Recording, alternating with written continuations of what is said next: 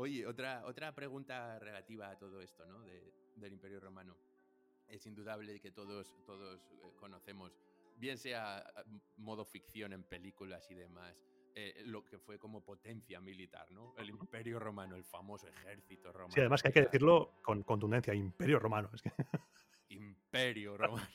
Aquí, Rever. El Rever, ahí está. El Rever. De Rómulo. Es otro, otro de los guiños que, que hace Iván en sus, en sus episodios de podcast, así que también os invito a, a poner atención en ellos. Pues eso, lo que te estoy comentando, ¿no? Que eh, el indudable poder militar del Imperio Romano. ¿Y cuál dirías que son los principales motivos de, de, este exitoso ejército, al menos durante siglos? Luego, como todo, pues oye, con la caída de cualquier imperio afloran los problemas por todos lados. Pero, sí. ¿Qué, innovaron? ¿Qué, ¿Qué, hicieron diferente a los demás para hacer un ejército tan eficiente? cuando empieza la historia del Imperio Romano, ten en cuenta que cuando empieza la República estamos hablando de un ejército que tenemos que imaginarnos como si fuera un ejército griego de hoplitas. Son ejércitos campesinos, que no son soldados profesionales, que los reclutan para una campaña y cuando acaba la campaña se van a sus casas, a sus campos, pero el cambio de paradigma que supuso Roma fue que Roma construyó un ejército profesional. Roma, Roma construyó un ejército de personas, de soldados que vivían para ello, para el ejército. Entrenaban juntos, vivían juntos, comían juntos, se conocían y además aplicaron toda una serie de, tácticas militares y de equipamiento militar suministrado por el Estado que no fue, no fue rival para los demás. No, no había ningún tipo de, de competencia. Sí que la única competencia que se fue encontrando fue, por ejemplo, Cartago. Se fue encontrando después con los imperios más grandes. Cuando Roma se, se chocaba con imperios más grandes sí que había problemas. Pero en, en, la zona en la cual de expansión, Italia, en la Galia también tuvo muchos problemas, pero siempre supo sobreponerse gracias a su, a su estrategia, a su táctica y a su concepción del ejército profesional. Porque cuando tienes a un soldado que no tiene que volver a, su, a sus campos, ese soldado no tiene nada que hacer que estar 20 años de servicio militar con Roma, que es lo que duraba la mili en, en Roma, 20 años. 20 años, madre mía. O sea, y, la esperanza de vida en aquellos tiempos serían 40, no lo sé, estoy soltando la voleo, pero... Sí, no, no sí, 50, 40, 50. 50, sí, vamos, pero digamos que mínimo eh, un cuarto de tu vida o, incluso más te lo pasabas en, en la mili. En la mili, en el ejército. Luego sí que tenías la posibilidad de conseguir botín, unas tierras y demás, pero incluso tampoco podías casarte al principio. No se podían casar los legionarios romanos. Luego todo el mundo, por supuesto, bajo, bajo mano hacía lo que le daba la gana, pero oficialmente no se podían casar. Claro, sí, sí, los querían exclusivamente dedicados al ejército y 24 horas al día pensando en, el ejército, vamos. Exacto. Oye, otro aspecto de, la que me gustaría comentar, el tema religión. Hmm. Religión. Tú dices también, comentas, que la influencia etrusca fue determinante en el devenir de Roma, ¿no? Incluso también luego, esto ya fue creo siglos posteriores, el rey, uno de los reyes, también hablaremos rápido de los reyes luego, creo que era Numa, ¿no? Creo que era Numa el que dio un gran impulso a reformas políticas y religiosas, pero eso fue ya después, lógicamente, de los etruscos. Eh, ¿Por qué esta influencia etrusca? ¿Por qué dices que es determinante? Porque eran, eran pueblos vecinos, Roma y Etruria eran pueblos vecinos, imagínate Roma, pon un mapa mental, Roma y Florencia. Florencia al norte, pues toda la zona de Florencia hasta Roma, la, Toscana, la Toscana era Etruria. Entonces, esos contactos, ten en cuenta que yo convertí contigo, tú me vendes una cosa, yo te vendo otra. Y a nivel de, religión, los etruscos lo que le pusieron, lo que, lo que integraron a Roma fue los augurios, que era el colegio de los auspices, los que se dedicaban a mirar las tripas de los animales, el vuelo de las aves. Los romanos no hacían nada sin consultar antes con los augurios. Si el augurio no era positivo, no se hacía. O bien se intentaba trampear para que fuera positivo. Pero sin, sin, un resultado positivo de los augurios no se hacía nada. También nos cuentan que los etruscos fueron muy importantes a nivel de símbolos de poder. Los, los típicos fastes, los, la imagen que tenemos todo de, ¿sabes? Este haz de hachas muy famosa por el fascismo. Pues esto nos cuenta que también es un símbolo que trajeron los etruscos. También el, los ropajes del rey, la silla curul, que es el trono, es el prototrono de los reyes. Toda esta simbología se la dieron, según nos cuentan los etruscos, a los romanos. Claro, y a partir del augurio, augurio, mitología, mitología, creer en algo que no. claro, la mitología, como los etruscos también eran de, origen griego, los romanos hicieron ahí una mezcla entre mitología griega, mitología etrusca, sus, propias, sus propios dioses latinos, dioses locales, porque los romanos también tenían una cosa buena, es que lo, absorbían todo. A nivel religioso eran súper tolerantes en ese sentido. Que tú adoras a una cabra, pues, pues muy bien. Mientras, mientras obedezcas al emperador, me parece estupendo. Claro. Sí, al final sí, es, es, una vez más política y política de mientras yo consiga lo que quiero de ti, Exacto. voy a cambiar lo menos posible para que tú estés contento y te integres, ¿no? Es como Efectivamente. respeto lo que quieras, toda tu cultura y demás, hasta cierto punto mientras no me afecte. Exacto, no había ningún tipo de problema en eso, porque ellos mismos sabían, los romanos sabían que eran herederos de Grecia. Y a nivel religioso no había ningún problema en, en asimilar o tolerar cultos mientras que no, supongan, no supusieran un problema para el Estado. Todo eso cambió con la llegada del cristianismo. Ok, ahí estamos. Ahí llegó. Ahí estamos. Ahí, digo, ahí estamos. Que no me malinterprete. Digo, ahí estamos porque ahí, ahí llegó el, cotarro. Que, bueno, es que está pasando a día de hoy lo mismo. ¿no? Es que es lo mismo. Es lo mismo. Es que, es que, está. Esto, como paréntesis aquí. Es que, entiéndeme, no ha cambiado casi nada en estos temas. Países, potencias, imperios, religiones, problemas culturales, choque de culturas. Eh, es que, es que vamos, podría. Nada, no, ha habido ningún problema. Si tú, por ejemplo, pones esas noticias y ves refugiados en, las islas griegas, esto también pasaba en, la antigua Roma. En la guerra de las Galias, por ejemplo, se originó por los tejemanejes de Julio César, que necesitaba una guerra, sí, pero también por problemas migratorios. O los problemas migratorios, las invasiones bárbaras famosas. Estos son problemas migratorios de pueblos que necesitan un lugar donde vivir. Y si no tienen las tierras que, y si no pueden tener tierras, las van a intentar conseguir como sea. Y son problemas reales y actuales también. Sí, sí. No, no, es que todo lo que estás contando, vamos, eh, ver las noticias eh, cualquiera de estos días y, vamos. O ves a un, a un, líder, a un líder de un país amenazando a otro con imponer sanciones o imponer embargos, pues esto también. Que te voy a bloquear el puerto como no te portes bien. Pues lo mismo. Sí, sí, sí, sí. sí, totalmente de acuerdo. Otra de las preguntas que me gustaría comentar contigo también es un poco manido, ¿no? Siempre, siempre el típico comentario de cuñado, ¿no? De, ay, los acueductos romanos. ¿Sabías que los romanos era alcantarillado? La vida de Brian. La vida de Brian. ¿Qué han hecho los romanos por nosotros? bueno, y esto, y esto. Bueno, y aparte de esto y esto. Y, el vino, y la paz. y la paz, y la democracia. Pues precisamente eh, hablando de esto, de las infraestructuras, hmm. una vez más, porque claro, no, no, vamos a entrar aquí en detalle de, de, todo porque es imposible y no hay tiempo, pero las infraestructuras, la logística, todo esto, eh, una vez más, ¿por qué, por qué han, han, sido o fueron tan buenos los romanos en todo esto? En, en, en la logística, en la arquitectura, ¿cuál era el, el motor de esta innovación para ellos? Eran, eran muy buenos construyendo, ¿eh? Que los, acueductos se hayan mantenido, las calzadas romanas se hayan mantenido, porque Roma tenía realmente esa conciencia de imperio que te trae, como hemos dicho antes, la civilización y que te trae el avance y que hace obras públicas que están destinadas a durar. Pero muchas de esas obras públicas, ten en cuenta que no eran financiadas igual por el Estado, sino que muchas obras públicas posiblemente fueran financiadas por determinado personaje que utilizaba ese, tipo de construcciones para decir, hey, que me lo invento. Lucio Valerio ha construido un acueducto en el pueblo muy interesante, por favor. El año que viene, cuando toque elecciones, no te olvides de mí. y, me sorprende, cuando estuve en Segovia, me quedé sobrecogido por cómo se mantiene en pie eso. ¿eh? Después de tantos siglos.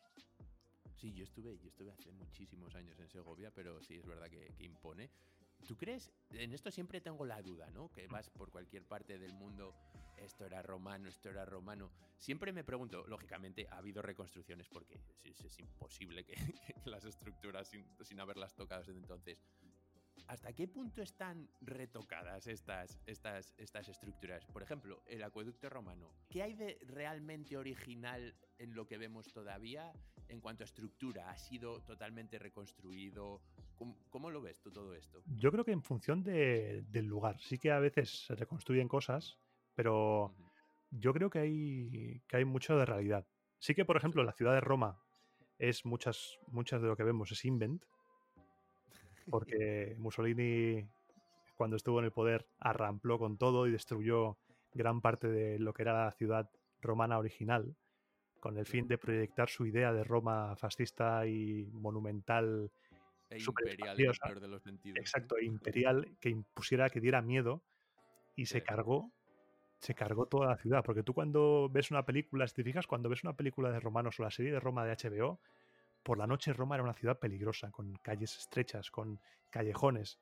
Todo esto no es lo que nos vendían después. La imagen de la Roma con las grandes avenidas y no encaja una cosa con otra. Ya. Roma era una ciudad oscura y peligrosa. Lo, mencionas y que en, sus orígenes, eh, que vamos, que era todos sus vecinos tenían un respeto barra miedo a Roma porque era una ciudad fundada de con, de kinkis, exacto, de kinkis y maleantes que, que estaban allí como no, me, no los vamos a tocar, pero y además que estaban precisamente, mira, hilando con lo que te quería comentar antes, una de las anécdotas que, quería que nos explicases, que de repente en el origen de la ciudad de Roma se encontraron con un problema, que eso, que era una ciudad de quinquis y maleantes en la que no había mujeres. Exacto. Tenían un problema de, ok, estamos condenados a la extinción porque no hay mujeres aquí y para, en orden a, perpetuar esta ciudad y hacerla crecer necesitamos mujeres. Y me gustaría que contases, es un poco de spoiler, pero bueno, también puede pueden, pueden ir por más detalles en tu capítulo. Además, creo que es el episodio 4. De, sí, porque hice el primero es de Eneas, sobre la historia de Eneas cuando llega de la guerra de Troya, que es la historia que entronca con los griegos. Llega a Italia, luego van pasando. Dediqué un par de capítulos al origen de Roma, a intentar explicar qué sabemos realmente sobre ello. Y luego ya me metí con el tema de los reyes y es muy interesante la historia porque si hacemos caso a lo que nos cuenta la tradición literaria histórica, la ciudad de Roma, como has dicho, era una ciudad de kinkis y maleantes, porque Rómulo lo que decidió fue, vale, estoy aquí con mi ciudad nueva, toda chula, pero no hay nadie. Voy a, voy a hacer que esta ciudad sea una ciudad abierta a cualquiera, sin hacer preguntas y sin juzgar a nadie. Pues por supuesto vino, vino la chusma. y luego se encontró con que no tenía mujeres y dijo, ¿qué vamos a hacer? Y dijo Rómulo, tate. Esa anécdota me gustaría que contases, la de, los, la de los juegos. Y dijo Rómulo, ya verás tú, tate que tengo una idea que... Voy a montar aquí una que ya verás. Y invitó, invitó a los pueblos vecinos a unos juegos para, enseñarles la ciudad, cómo molaba Roma, pero traeos a vuestras mujeres y a vuestras hijas. ya. Y, a sospechar, sí, ¿no? a sospechar. En la invitación hay condiciones. Y claro, la gente dijo, pues está muy bien, cómo mola la ciudad y tal. Y llegó un momento en el que Rómulo dijo, hey, ahora, yo me imagino que la, música se cortaría, los músicos dejarían de tocar y todo el mundo, bajo la orden de Rómulo, se abalanzó sobre las mujeres de los pueblos invitados, sobre que se ha hecho famoso el rapto de las Sabinas. Y eso debió ser, en caso de ser cierto, debió ser una escena dantesca con gente secuestrando. Eh, eh, eh, caos, caos total en la ciudad, violaciones, raptos masivos. Sí hombres abalanzándose sobre las mujeres, luego, luego hombres gritando, no, no, que esta, que esta mujer es para tal senador o para tal otro.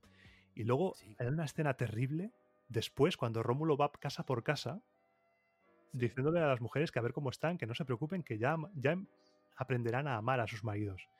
Es terrible. claro. Por cierto, dos cuestiones. Una, eh, cuéntanos, eh, porque esta es una de las cosas que decía, madre mía, por eso se hace esto. Eh, lo de los recién casados cuando entran a la casa con la mujer en brazos. Sí, se, se, cree, se cree que durante todo ese caos que se originó en el secuestro de las Sabinas, hubo una serie de chavales que llevaban en brazos a una, a una mujer y gritaban que iban a talaso, a talaso, y la llevaban en brazos hacia, hacia el senador que supuestamente se llamaba Talaso y que ahí se fue originando, se fue derivando a un grito que supuestamente se cantaba en lo que es la ceremonia de matrimonio. Y de ahí se, transformó el, acto de raptar a la mujer, se fue convirtiendo en un acto romántico. Actualmente lo de coger en brazos a la mujer y llevarla a casa es realmente raptarla. Si te fijas, si lo que realmente la estás raptando y la estás llevando a tu casa. Sí, exacto. Es que es como, como, una vez más, y lo que no sabremos, como la historia, en estos días hacemos cosas que no sabemos ni por qué, ni cuál es su origen, y que incluso la percepción de las mismas ha cambiado, pero que originalmente, originariamente eran atrocidades como esta, que hoy en día es algo romántico y bonito, ¿no? Ahí entrar en, con la mujer en brazos. Eh, pero el origen es un rapto y violación, básicamente. Sí, es, las tradiciones son, son el, origen puede ser escalofriante. Por ejemplo, todo lo que concierne a la boda, todo el ritual el novio y la novia no se pueden ver antes. El padre de la novia entrega a la novia al altar al marido. Es como el marido luego se la lleva a su casa en brazos. Es todo una entrega por parte de, de la familia de la novia a la novia como si fuera un botín de guerra. Sí, sí, claro. Eso, mira, dos cuestiones a colación de esto. Una, eh, que yo tengo mi opinión, pero no es el momento de darla, porque para eso estoy hablando contigo, el cómo analizar, si puedo ser medianamente crítico con esto, a mí lo que realmente me molesta a veces es cuando la gente, el revisionismo histórico, desde un punto de vista de los ojos actuales, para analizar eh, hechos que han acaecido hace siglos, miles de años. Es decir, analizar el imperio romano desde un punto de vista moral o ético del siglo XXI es como, es como, yo qué sé, como matar moscas a cañonazos. Sí, es totalmente eh, erróneo. Claro, ¿cómo podían hacer esto? ¿Cómo podían hacer lo otro? Pues por el mismo motivo que, que, a lo mejor tenías una pelea en un bar y te cortaban el cuello. Y, y hoy en día, pues, pues bueno, el respeto a la vida es mucho mayor, ¿no? Entonces, ¿cómo ves tú esto? Cuando lo estamos viendo incluso ahora con, con todo este ataque a, a las figuras históricas de la reconquista en Sudamérica, las protestas en Estados Unidos, este, este revisionismo de los colonizadores españoles, por ejemplo. ¿Cuál es tu opinión de esto? Es, es, terrible cuando se intenta analizar un hecho histórico, como tú has dicho, con los ojos del presente. Es, es totalmente erróneo porque estamos juzgando unos hechos con nuestra mentalidad, unos hechos que se pasaron hace siglos, que, que se hicieron con otra mentalidad y otros valores completamente diferentes. Lo que tenemos que hacer cuando hablamos de historia es contarla tal cual e intentar entenderla, pero poniéndonos en el lugar de esas personas que vivieron allí. Porque si empezamos a revisar la historia no queda vivo nadie. Porque todos en nuestra familia, todos, todos, todos tenemos gente violada, gente violador, gente asesina, gente asesinada. Todos tenemos en nuestra familia, todos. Todos. y, y analizar y revisar, juzgar, borrar esto no sí que hay cosas que, vale, han, hecho mucho daño. Por ejemplo, en España está muy de moda el tema del franquismo. Tiene que estar en un museo, porque la gente tiene que conocerlo. Borrar las cosas no, porque si borras las cosas, cometes el error de poder repetirlas. Esto es como las vacunas. Hay gente que no cree en las vacunas porque ya se han erradicado esas enfermedades. Que se erradicado gracias a las vacunas. Exacto, exacto. Entonces, como no hay, es como decir, no, llevamos 800 años sin invasión bárbara. Ya no hay bárbaros. hasta que haya una, exacto. Pues es lo mismo, no podemos juzgar el pasado con, los ojos del presente. A mí me gusta una expresión que le oí por primera vez decir al presentador de Memorias de un tambor, un podcast muy bueno, que dice, hay que analizar el pasado con las gafas del pasado, con las gafas correspondientes. Yo si hablo de Roma, hablo con las gafas de Roma. Y si hablo de, de otro periodo, hay que ponerse esas gafas, porque es horrible, es que si no es horrible, porque ahora mismo, como tú has dicho, tenemos una concepción de la vida, una concepción de, cómo hacer las cosas completamente diferente. Antes, por ejemplo, valores. La esclavitud, por ejemplo, la esclavitud en Roma es un tema que me gustaría tocar, porque la esclavitud en Roma no era, no era racial. Roma, ah. tenías tú un problema con Roma y eras una ciudad vecina, toda tu población iba a acabar esclavizada, da igual el color de la piel. Porque era el sistema económico que había, el sistema de esclavitud y se está, se está tergiversando todo de una manera que es bastante peligrosa, porque corremos el riesgo de meternos en un agujero del cual no podremos saber salir. No, no, seguro, seguro. Es que estaba, mientras estabas comentando esto, sí, eh, eh, me venía a colación lo de qué importante es recordar el pasado y la historia, reciente o no reciente, para evitar problemas futuros. Y, y se me venía a la cabeza eh, sabes, pues hay, hay, críticos, bocazas o no bocazas, o llámalos como quieras, de todos los colores, ¿no? Pero con el tema tan sensible y delicado de los nazis y los judíos, ¿no? Que hay el típico, madre mía, joder, los judíos todo el día recordando el holocausto y demás. Te hablo de los extremos extremistas. Mm. Pero claro, ellos te dicen, precisamente estamos insistiendo en esto para que no se repita, para que esté presente, para que la gente no olvide que, que, que, fue hace nada, que fue hace nada, hace menos de 100 años, cuando un tío empezó a cargarse a gente por, por, por raza, por etnia, ¿sabes? Y, es un tema muy importante porque el pueblo judío lo tiene muy, lo tiene muy interiorizado eso. Y hubo, en Netflix hubo una época hace, hace un año o así que empezaron a, a poner series, series israelíes. Y habéis un tema que me interesa mucho, la cultura judía, porque a quien le gusta la historia tiene que entroncar con la cultura judía sí o sí, porque es una cultura milenaria. Y me sorprendió, había una serie de, una comedia que era sobre, dos, sobre una comisaría de policía en Israel y hubo una escena, una escena en la cual uno de los policías le decía al otro, hey, que estoy un poco así enfadado porque mi hijo no quiere, no quiere hacer una excursión. Se ve que hay una excursión anual en algunos institutos, no sé si es, no sé si es verdad, que los llevan a los campos de concentración alemanes para, para recordarles lo que pasó, para que nunca olviden lo que sucedió. Total total. Es que sí, sí, es, eh, es, así. Y además, sí, de hecho, mira, también entroncando con esto que acabas de decir, eh, o lo que estaba comentándote del revisionismo, el revisionismo que hay ahora en las teles, en las tele, en la tele, digamos, en las películas y series. ¿Sabes? Netflix, eh, dando capítulos por no ofender a tal o, o cual colectivo. Y creo que es uno, en mi opinión, esto es opinión personal, creo que es un ejemplo claro, claro de este revisionismo con, con, valores actuales de hechos históricos pasados, ¿sabes? No, quita esto porque estás ofendiendo a tal colectivo. No, quita este episodio porque alguien se... Sí, estamos y, sensibilizando, yo creo. Y realmente no tendría que hacer falta porque si no, si tratamos la historia sin las capas de ideología que ha habido, todo lo que estamos viendo ahora lo ha habido siempre no te hace falta, no te hace falta meter con calzador un, personaje homosexual en una historia de Grecia o Roma, por ejemplo. No te hace falta meter con calzador un personaje de otro color u otro en una, serie histórica antigua. Porque ya lo había. La, diversidad cultural y la diversidad sexual ha existido siempre. Pero se, le se le da esa importancia porque se ha vivido muy reprimido. Y ahora es como que se vive el, la venganza. Sí, total, total. Al final, como todo, la normalización yo creo que es el, mejor de los favores que puedes hacer a, todas estas minorías, colectivos y demás, normalizar. Porque si no normalizas, lo estás poniendo como algo especial y que sí que está, está, bien reivindicar, reivindicar por supuesto. Claro. Pero si lo, si lo le das... Es como el... De una manera natural, digamos, una reivindicación no forzada o, con intereses de otro tipo. Porque todos somos, todos somos uno, al fin y al cabo.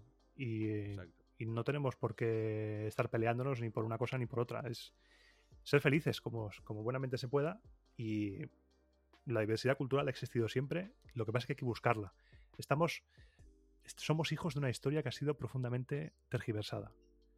Y por eso, por eso se está viviendo ahora lo que estamos viviendo, porque lo han silenciado todo tanto y lo han callado todo tanto que ahora se está viviendo una explosión. y, por eso pasan cosas que a algunas personas les chirría. Totalmente de acuerdo, totalmente de acuerdo. Yo creo que el ocultar ha, derivado en no ha existido. Pero pasados unos años, uy, que parece que existió. Y la gente, ¿cómo que me dices? Eh, eh, eh, han fomentado esa hipersensibilidad. La gente no quiere muchas veces escuchar la realidad porque es dura y se ha optado por ocultar. es como, como, por ejemplo, cuando se encuentran huesos en una tumba, en un lugar de enterramiento. Muchas veces se encontraban, en el caso, por ejemplo, vikingo, se encuentran dos huesos abrazados y dos esqueletos abrazados. Y claro, la historiografía de los años 50 te decía, eran dos hermanos o eran dos amigos. Y vaya, pues eran dos mujeres, o un enterramiento con una mujer, con, un cuerpo enterrado con armas, con, con, grandes ornamentos. Vaya, resulta que era una mujer guerrera. Son cosas que se han tapado y son cosas que han existido siempre.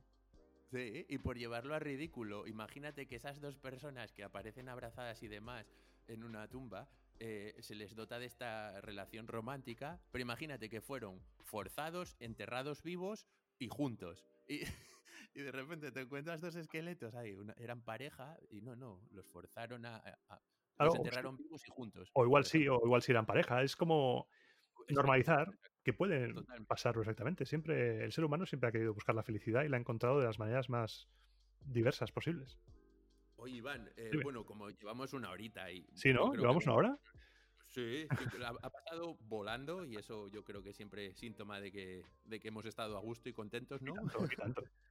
Pero bueno, por acabar con un tono un poco más, un poco más relajado, películas que tú recomendarías, de, ya te digo, que totalmente cambiando el, tercio, películas conectadas de alguna manera con Roma, que te gustan, y ya, si quieres, mira, pues esta por su realismo o, similitudes con, lo que se ha estudiado, esta por, por, el tema visual, buenas, malas, regulares, lo que quieras sobre películas romanas, algunas que te...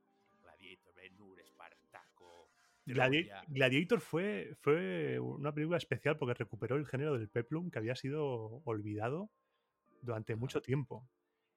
Y Gladiator, aunque se toma sus licencias, a mí me parece una película muy importante porque supo recuperar el, amor por, nuestras raíces.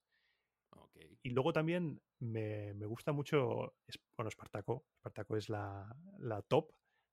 quizás no tanto por su realismo, sino por su la potencia del, relato. Cuando llegue a Espartaco en el podcast me voy a cebar, pero muy, muy cebado. Te motiva esa, ¿no? Porque hay, hay, historias de la, de la República Romana, las, las, guerras serviles, las revueltas de esclavos y las guerras sociales, porque Roma también, por ejemplo, la palabra proletario viene de allí, viene de Roma, cuando, cuando los campesinos no eran sino dueños de su prole.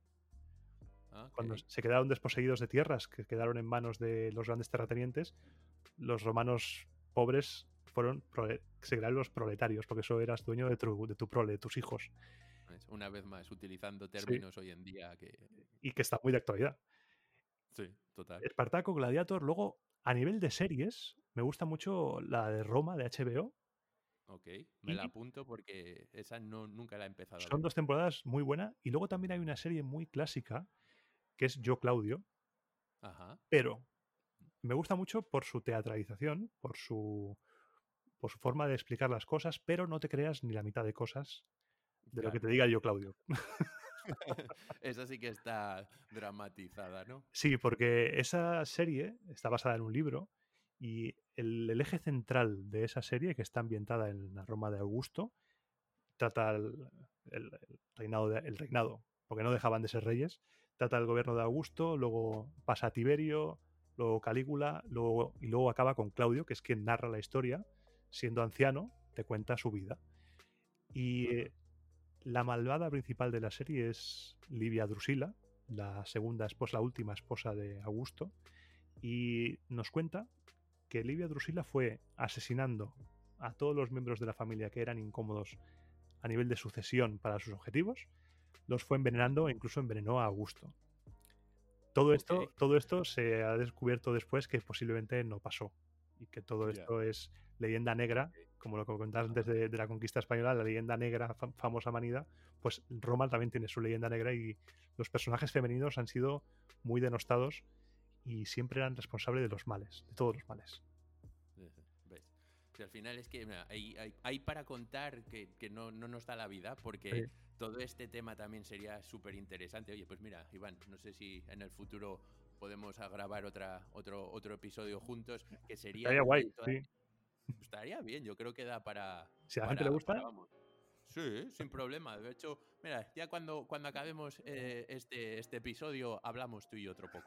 vale. Pero, pero tema que digo que daría un montón de salseo sería todo esto de conspiraciones por el poder en el Imperio Romano, digo, ¿no? Las el, el, Falcon Crest de, de, Roma, ¿no? Este con este por esto, te, si tú haces esto, yo te doy esto, si casamos a esta persona con... Juego de Tronos es una broma en comparación con esto. Exacto, exacto. Además, hay, puedes ir casi caso por caso eh, de, mira, hoy vamos a analizar el asesinato de esta persona. Se cree que fue por esto. Hay, hay, otro mundo. CSI, hay un CSI romano ahí también muy interesante. CSI romano, total. Porque hay un momento en el imperio que, llega a haber hasta varios emperadores en un mismo año. Es, una locura. Y, muy, muy, brevemente, ¿cómo, es, cómo, es posible que haya...? Claro, llega un momento que el, que el poder ya no, eh, por ejemplo, los reyes, cuando hablo de los reyes, se cuenta a nivel mitológico que, que los reyes a nivel leyenda eran designados por el pueblo y por el Senado. Pero llega un momento que el auténtico poder en Roma eran los ejércitos, las legiones. Y cuando un general muy carismático y muy capaz se conseguía la lealtad de sus legiones y a la vez en la otra parte del imperio era proclamado emperador alguien que era tu enemigo político, lo que podía pasar es que tus legiones no admitieran como emperador a ese, a ese otro hombre y te proclamaran a ti emperador. O bien que la guardia de la ciudad, la guardia pretoriana, asesinara al emperador y pusiera a otro. Se convirtió, el ejército se convirtió en un poder a mantener y a continuamente ir sobornando, ir pagando más y más con tal de conseguir el poder en Roma. Sí, sí, era pieza fundamental si querías estar ahí. Iván, pues de verdad que, vamos a ir despidiendo este, este episodio. Que, si, que si no, nos vamos a las tres horas. Claro, y oye, mira, queremos mantener a la gente enganchada. Yo creo que una horita es perfecto. Además, hemos tocado muy eh, de una manera muy general, pero creo que muy entretenida de todo: logística, lengua, religión, poder militar. Así que, de verdad que un placer. Me ha pasado la hora volando. A mí también. Un placer. Encantado de estar aquí y me he sentido súper cómodo, súper. O sea, me ha pasado volando la hora. Cuando me has dicho que ha pasado una hora, digo, ¿cómo? Eso pretendía, que estuvieses cómodo, relajado y me alegro, así que misión cumplida. además que ha sido totalmente improvisado. Sí. Que es lo mejor, tranquilamente, como si estuviéramos tomando un café. Exacto, exacto. Nos hemos sentado aquí, hemos dado al botón de grabar y, y hablar un poco. Y lo que surja. Muchas gracias, Iván. Muchas gracias a ti por invitarme. Hasta luego. Hasta luego.